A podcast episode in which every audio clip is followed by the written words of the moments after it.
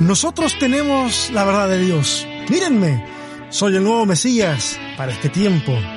El pensamiento sectario nos ha acompañado en todo el proceso de evolución del fenómeno religioso. Pero ¿y si nosotros también somos parte de ese pensamiento sectario? Capítulo 51, sobrevivir con fe.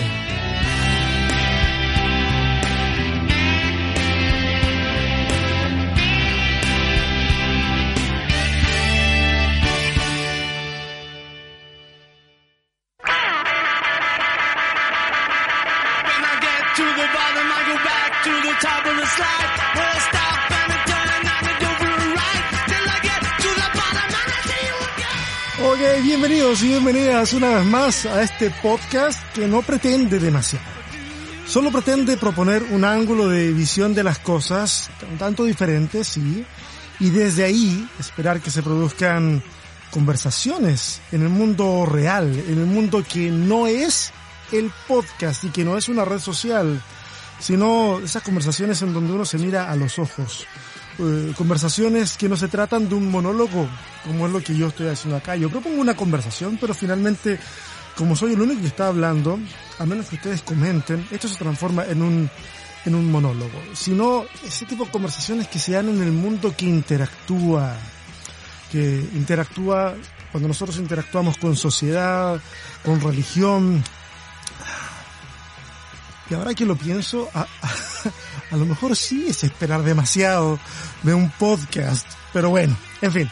Escuchamos de fondo la canción Helter Skelter del mítico álbum blanco de los Beatles.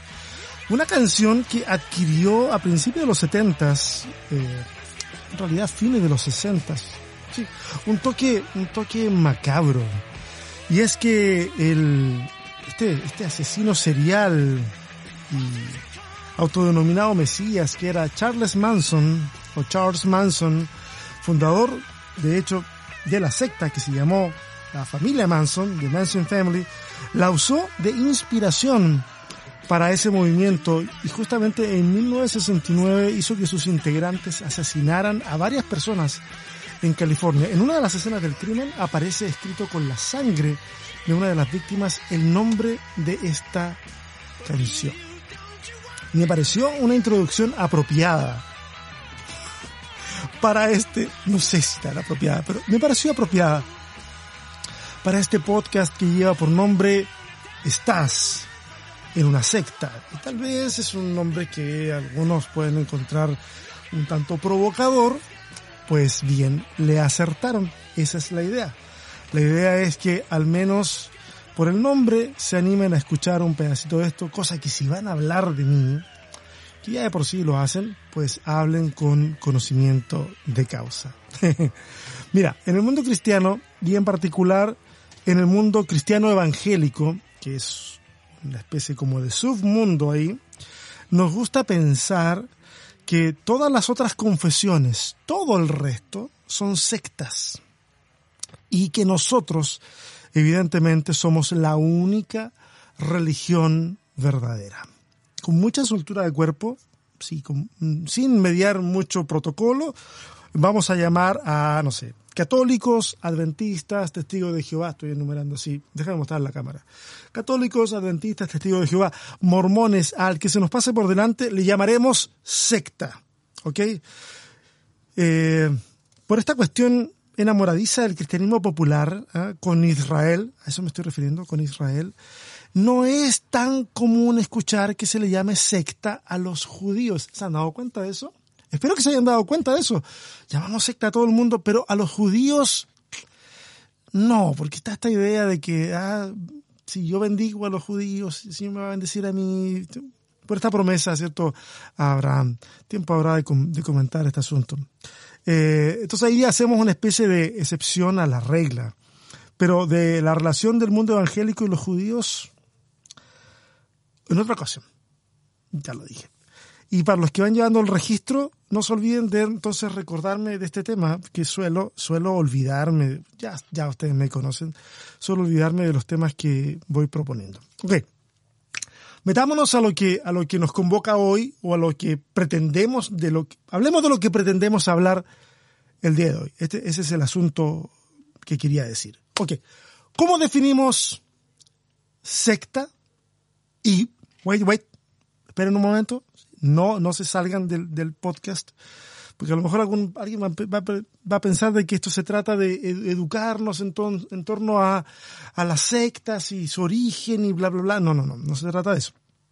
Les explico un poquito cómo va a ser la dinámica eh, de, del asunto. Lo que quiero hacer es algo muy simple, es poner algunos elementos sobre la mesa que son comunes a la definición o a lo que hoy día se conoce como, como secta y lo vamos a usar como espejo para mirarnos a nosotros mismos como colectivo religioso.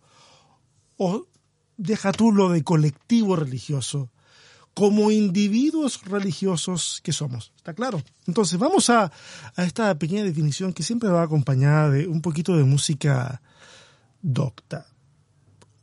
O, música, no, no, está mal decir música clásica, porque esto no procede del, de, del periodo clásico, pero llamémoslo así, así como música más antigua europea. no sé cómo definirla. Ok, el término castellano secta puede provenir del latín sequi, seguir, que se aplicaba a las escuelas de filosofía, de donde, entre paréntesis, de donde viene sectator y sectatorios, que significa adherente y seguidor. Se refiere a seguir a un maestro o líder.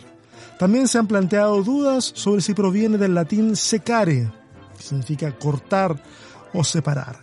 De secare provienen las palabras insecto y sector. En ambos casos está presente la idea de separación. ¿ah?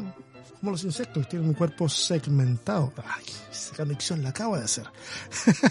en el mundo antiguo se consideraban a los sectarios como personas que seguían las enseñanzas de un filósofo. Y escucha bien, los primeros cristianos fueron llamados secta de los nazarenos por los judíos. Al menos eso aparece registrado en Hechos capítulo 24, verso 5. Ok, de esta definición podríamos afirmar, y esto ya, ya estamos, estamos conversando, sin temor, la verdad que podemos afirmar sin temor a equivocarnos que todas las ramas del cristianismo son, en el sentido estricto de la palabra, una secta. Y acá me atrevo a incluir, por supuesto, al catolicismo, aunque sé me consta que muchos, a lo mejor incluso los que me escuchan, no estarán de acuerdo con esta inclusión porque van a afirmar que es el, es el protestantismo el que se desgaja del catolicismo, entonces solo el protestantismo sería, sería, sería secta y no el catolicismo. Pero la verdad es que eso sería asumir al catolicismo como la manifestación verdadera y unívoca del seguimiento al Cristo. Y esa es una definición que no comparto en lo absoluto. Entonces, aquí, a pesar de, y esto no es nada personal, con católicos, eh, porque yo los, son mis hermanos, y, es por eso que en este asunto aquí el disparo va parejo para absolutamente para todos. Eh, es más, mira, si quisiéramos hilar fino, si quisiéramos ir más ahí a fondo, el mismo cristianismo no sería otra cosa que una secta del judaísmo, que es como fue considerado en los primeros, los primeros años. No se pensó, al menos no se pensó eh, por parte de los no judíos que esto fuera una religión distinta, sino siempre se le dio como una secta del judaísmo. Ok, pero no es, no es para allá que quiero llevar esta conversación, así que paremos ahí porque nos podemos poner a hablar de historia y no es, no es para allá donde va este, este podcast. El caso es que hoy, hoy en día, hablar de una secta es hacerlo en la mayoría de los casos de una forma peyorativa, así como despreciativa, como si se estuviera hablando de un mal epíteto hacia un colectivo. Esa es una secta. Usted, yo creo que ustedes me, van entendiendo. Y es por eso que no nos gusta que se nos llame secta y al mismo tiempo nos gusta llamar a otros, a otros movimientos, llamarles sectas. Pero independientemente de esas sutilezas semánticas, hoy quiero que nos aproximemos a la palabra secta desde el lugar más negativo, que es, que es más o menos lo último que estuve hablando. Y quiero invitarles a asumir que unos más, unos menos, eh, o sea, mayor cantidad o menor cantidad, a eso me refiero, algunos más o menor. En el fondo todos somos o hemos sido parte de una secta, en mayor o menor medida. No quiero entrar a los aspectos doctrinales, hoy no voy a hablar de doctrina, ni tampoco me voy a poner teológico, ¿eh? Quiero, quiero ir por otra parte. Eh, porque eso, eso la verdad que puede ser, puede ser un, excelente tema para poder definir a nivel doctrinal o de la ortodoxia qué es lo que es una secta y bla, bla, bla, bla. Hoy quiero centrarme en, aspectos sociológicos del tema, socioantropológicos del tema. Y para eso me he valido de una clasificación que eh, encontré por ahí, la encontré interesante, la, la, la vi, la desarrollé un poquito más. Eh, pero me pareció buena la forma en que se apuntaron cinco elementos que son característicos de la mayoría, si no de todas las sectas, al menos de las occidentales que vemos con regularidad. Eh, por supuesto que estos estas características, estos elementos están relacionados entre sí y algunos están estrechamente relacionados eh, como, como en algunos pares aunque no se forman pares perfectos, pero sí, hay, algunos que tienen más, se, ve que tienen más simpatía con uno que con otro, pero cinco elementos que son propios de las sectas. Y voy a ser muy ordenadito hoy, ¿ah? voy a enumerar, voy a decir número uno, número dos. Ok, número uno. Estructura altamente jerarquizada.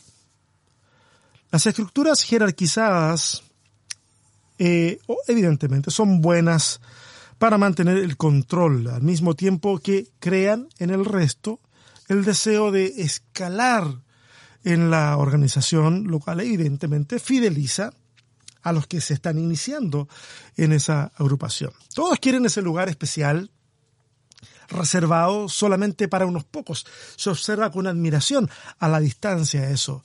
Eh, y como parte de esta estructura, ¿cierto?, eh, jerarquizada o piramidal, es posible ver a un líder, usualmente es un, un líder, que se alza controlando toda esa estructura y que se muestra en realidad, tiene un halo de mesiánico. ¿ah? Es él es el intermediario, él o ella son los intermediarios eh, o al menos el vínculo con la deidad. No me voy a detener en estas, voy a, dejar, voy a tratar de dejar mi reflexión para el final.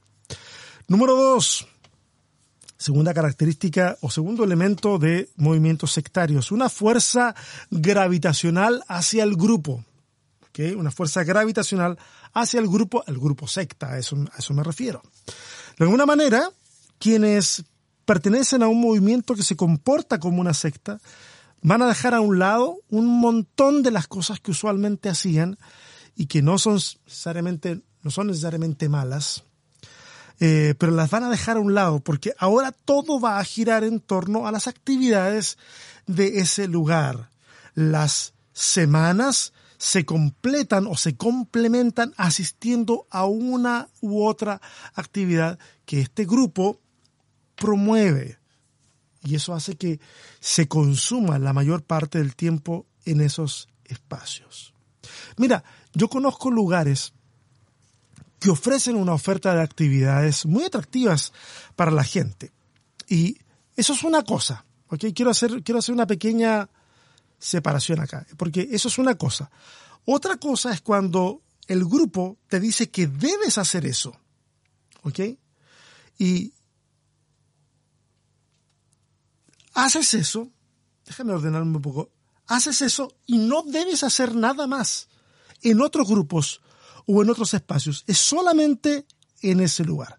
Cuando te dicen que no participes, por ejemplo, en celebraciones familiares, cuando te dicen de que, eh, por ejemplo, esas, esas dicotomías, esos, esas divisiones de caminos que se, se inventan como, eh, ¿qué es más importante, pasar tiempo en familia o asistir a, a una reunión eh, como, las nuestras? O, qué es más importante, esta junta o, o estar en otro lugar con, tal o cual persona?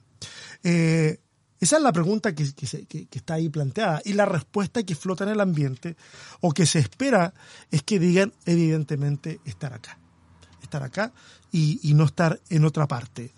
Y evidentemente eso vulnera los derechos de las personas, vulnera el, derecho a distribuir el tiempo como a uno mejor le parezca. Ok, avancemos. Tres. La tercera característica es observable eh, de la siguiente manera. Las decisiones que afectan a todo el grupo pasan por una sola persona o por un grupo muy pequeño de personas y son decisiones tajantes. ¿Ok? Las decisiones son decisiones que en muchos casos se van a presentar como que vienen de lo alto. Y evidentemente esas decisiones no pueden ser cuestionadas porque si lo haces vas en contra, vas en contra de la visión o manifiestar rebeldía o simplemente no estás en el nivel espiritual para entenderlas, ¿ok? Entonces, si tú cuestionas, caes dentro de esa, de esa categoría, eh, porque en realidad no hemos sido llamados a entender, sino a obedecer. Evidentemente, esto adquiere una fuerza muy grande cuando esas decisiones son aplicadas, esas decisiones, en este caso serían decisiones interpretativas, ¿ok? Son aplicadas al texto sagrado, que texto sagrado que esa organización usa como base. Hay varios ahí. Porque las interpretaciones que emanan de ese líder van a ser evidentemente la correcta interpretación. Número cuatro, administración de la vida personal. Decisiones como dónde trabajar, con quién salir, si puedes ir a un lugar o no, etcétera, están en manos de la gente que toma las decisiones en ese grupo. Y por extensión, de alguna manera, también influenciadas por la, las opiniones de las otras personas que pertenecen a ese mismo grupo. Hay una especie como de, de presión social en ese asunto. Eh, hay decisiones académicas que serán celebradas. Aplausos para el hermano que va a entrar a estudiar medicina. Eh, y hay otras que serán miradas en menos, como, ok, pero él va a estudiar pedagogía en música. Estos ojitos que comerán los gusanos y estos oídos, que también se le van a comer los gusanos, eh, han sido testigos de cuestiones como esas. No diré dónde, por supuesto.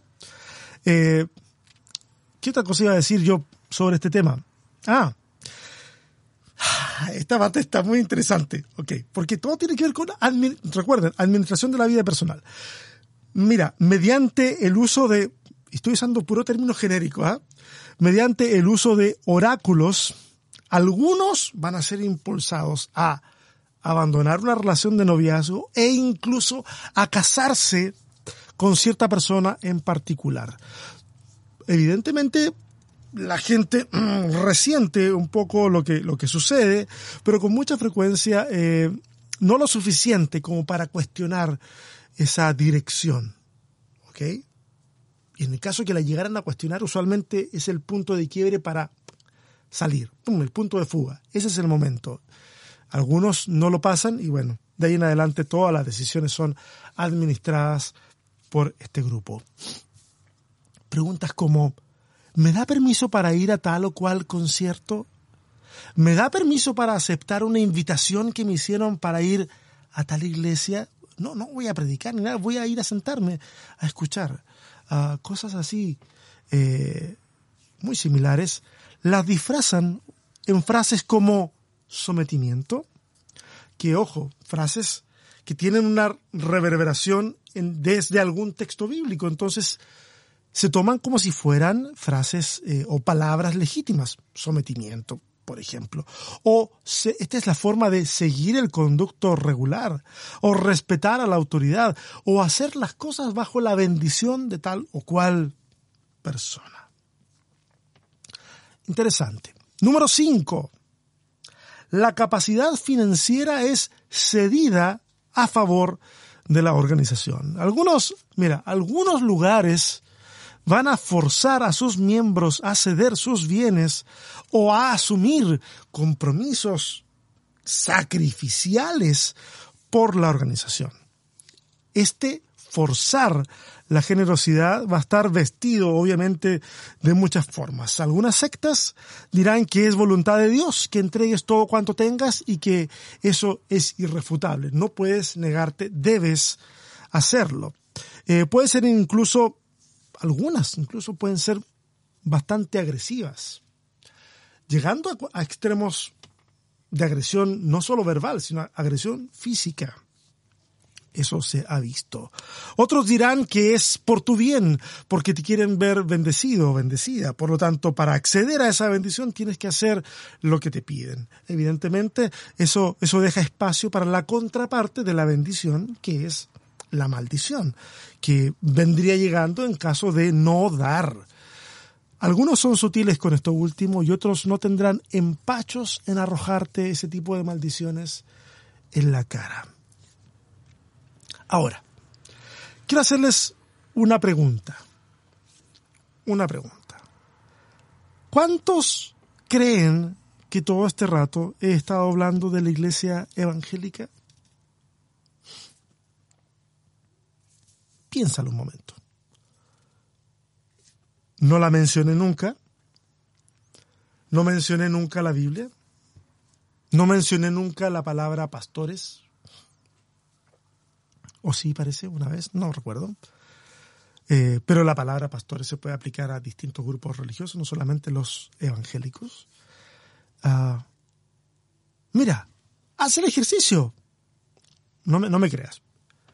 Yo no empecé a hablar de las iglesias evangélicas. No, no, no haz el ejercicio, para el podcast, repasa las cinco, los cinco elementos. En ningún momento aludí, al menos de manera directa, al mundo cristiano y mucho menos al mundo cristiano evangélico. Ni siquiera me metí de manera tan directa en cuestiones que hablasen de la Biblia. De hecho, yo dije, usé la expresión, déjame ver por acá, la expresión que usé, usé la expresión texto sagrado lo que es bastante más amplio. Hay que entender de que la Biblia es texto sagrado para los cristianos, pero hay otros textos sagrados. Entonces no usé la palabra Biblia, eh, pero ahora piensa en lo siguiente, piensa, si al menos una de esas características se cumplen en el grupo al que perteneces, si al menos una, posiblemente estás en una secta.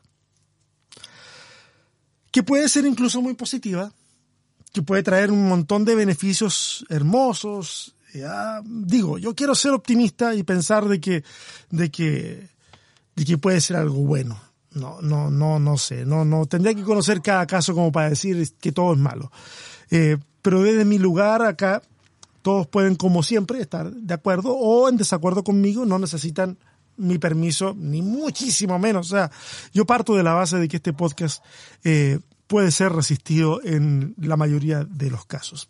Pero mira, si al menos dos características se cumplen en tu realidad personal, yo no solo te diría que posiblemente estás en una secta, yo te diría, agarra tus cosas y corre por tu vida ya, ya.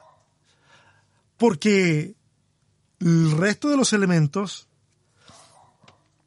a lo mejor no los has observado, pero a lo mejor ya están ahí presentes. O si no estuvieran, seamos optimistas, digamos, no están, van a llegar. Lo más probable es que vayan a llegar.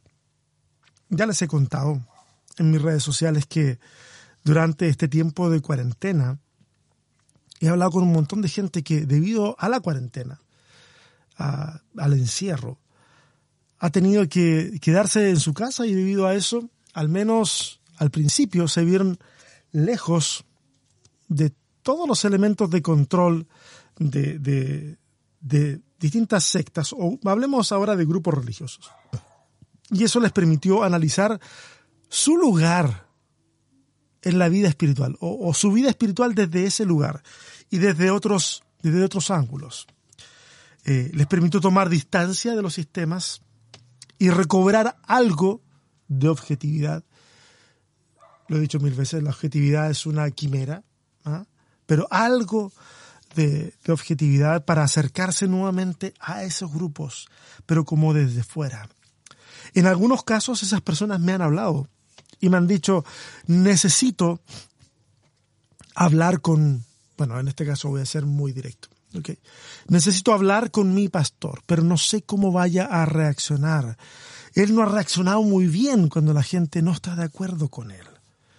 Y mi respuesta frente a ese comentario ha sido, mira, si al pensar en hablar con tu pastor, con tu líder religioso, te preocupa más la reacción que pueda tener que la la, conversación que en el fondo puede traer eh, soluciones al tema o claridad sobre el tema, entonces tú estás en una secta con un fuerte dominio y una fuerte jerarquización y manejo de la vida personal. Y si te llega a dar miedo acercarte a alguien que no debiera jamás infundir miedo, entonces estás en una secta.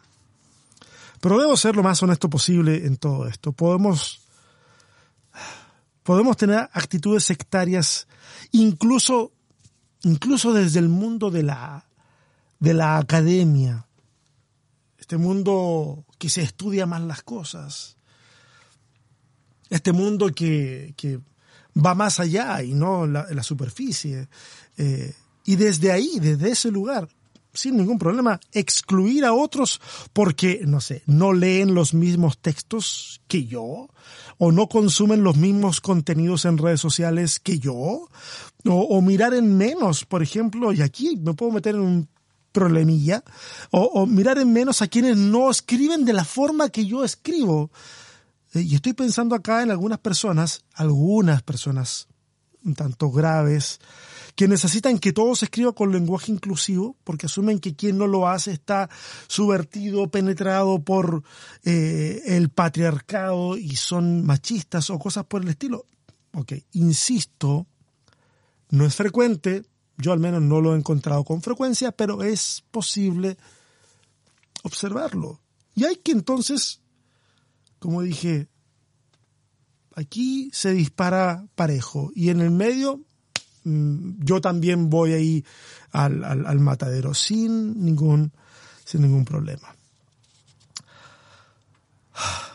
En fin, al nombrar e intentar definir lo que es una secta o los elementos que tiene una secta, tratar de definir este espíritu sectario, estamos de alguna manera definiendo una parte de nosotros ya sea que eso esté latente, esa tendencia, sea que esté presente,